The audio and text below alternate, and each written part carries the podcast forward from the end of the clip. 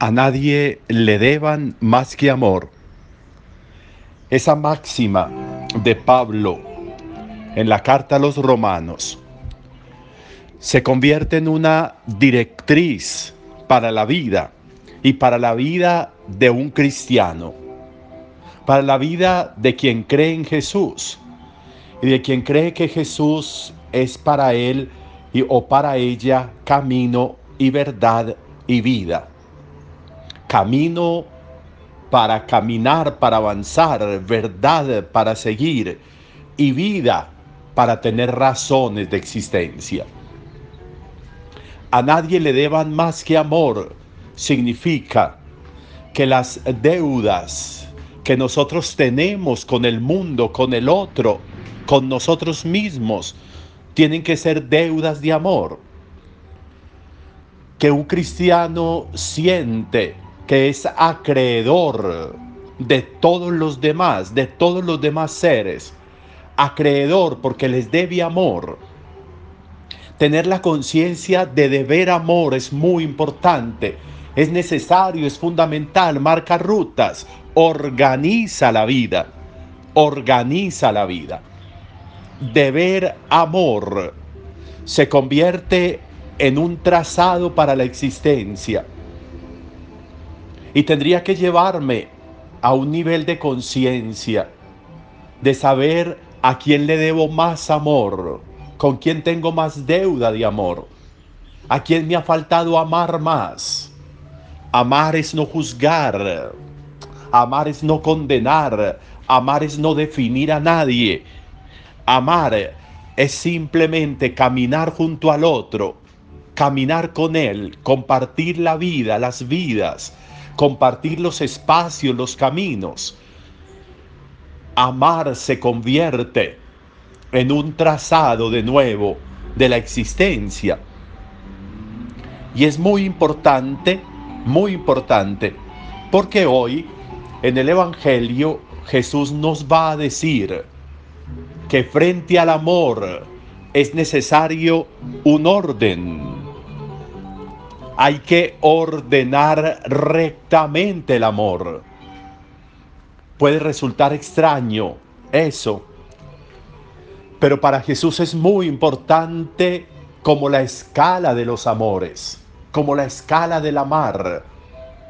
¿Quién debe estar primero en el amor para poder definir los demás amores? Un amor clarifica los otros amores.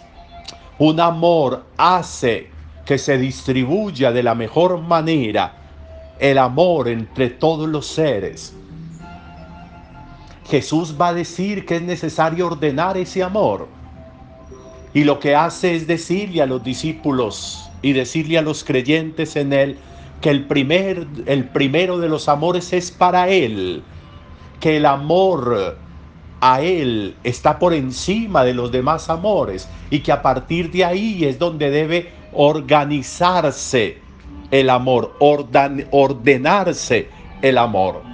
El ordo amoris, la capacidad de ordenar el amor. Eso resulta, resulta una reflexión importante, porque a veces nosotros desgastamos el amor en quien no nos produce amor. Desgastamos el amor en quien se consume nuestro amor en lugar de poner el amor en quien es una fábrica de amor. Poner el amor en quien nos va a suministrar más amor para poder tener con qué amar más. Amar la fuente va a significar disponer de la fuente. Tener una fuente de donde pueda manar permanentemente el recurso que necesito me va a ayudar y me va a ordenar la vida amar a Jesús por encima de todo va a significar estar en la fuente del amor. Y nunca se me va a agotar el amor. Y desde ahí entonces voy a poder decir, como dice Pablo, a nadie le deban más que amor. Y no tengo razón de deber amores porque tengo amor, tengo capacidad para amar, porque tengo cantidad de amor porque amo a Jesús primero que todo. y hago de Jesús de nuevo camino, verdad y vida. Y hago de Jesús el, el Salvador, el Mesías, el amigo, el hermano, el cercano, el maestro. Y hago de Jesús y de la vida de Jesús el paradigma de mi vida. Cuando eso está claro, por eso Jesús habla de ordenar el amor. Quien ama a su padre, a su madre, a sus hermanos, más que a mí, no es digno de mí. ¿Y por qué? Sería muy interesante lograr entender eso. ¿Egoísmo de Jesús? No. Lógica. Racionalizar el amor en el sentido de saber de nuevo lo que decíamos antes, que dependiendo de a quién ame, voy a tener con qué amar más. Dependiendo de a quién ame, voy a tener razones para amar más. Dependiendo de a quién ame primero, voy a tener recurso para seguir amando. Si yo amo más a este, a aquel, aquella, a padre, a madre, a hijo, hermano, esposo, a esposa, es muy posible que ese amor sea un gasto y no una inversión. Es posible que muchas veces ese amor, porque no tiene la claridad del amor, termine siendo una bolsa que se va agotando. Y por eso Jesús dice, primero yo, ámeme primero a mí, para que, para que aquí encuentre el sentido del amor para que aquí encuentre la fuente del amor, para que aquí encuentre con qué amar de verdad a padre, a madre, a hijo, a hermano. Es posponer. Esa expresión es muy importante en el Evangelio. Es posponer y posponerse por Jesús para luego encontrar el sentido de lo otro. Posponer es retrasar un poco. Y yo retraso estos amores para concentrarme en el primer amor, para desde ahí tener con qué amar a los otros.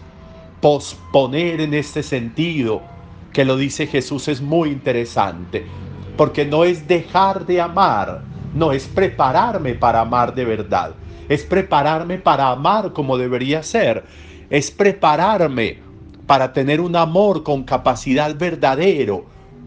Posponer es retrasar un poco para concentrarme en este amor y aquí encontrar la fuente del amor y aquí encontrar con qué amar. Qué interesante lograr entender eso. Y por eso habla de renuncias, de renuncias. Renunciar, podríamos decir, es la manera de tener aunque suene contradictorio.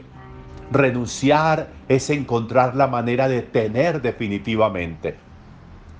Renunciar a esos amores que me gastan, a esos amores que me esclavizan, a esos amores que se vuelven pasionales de emoción y sentimiento.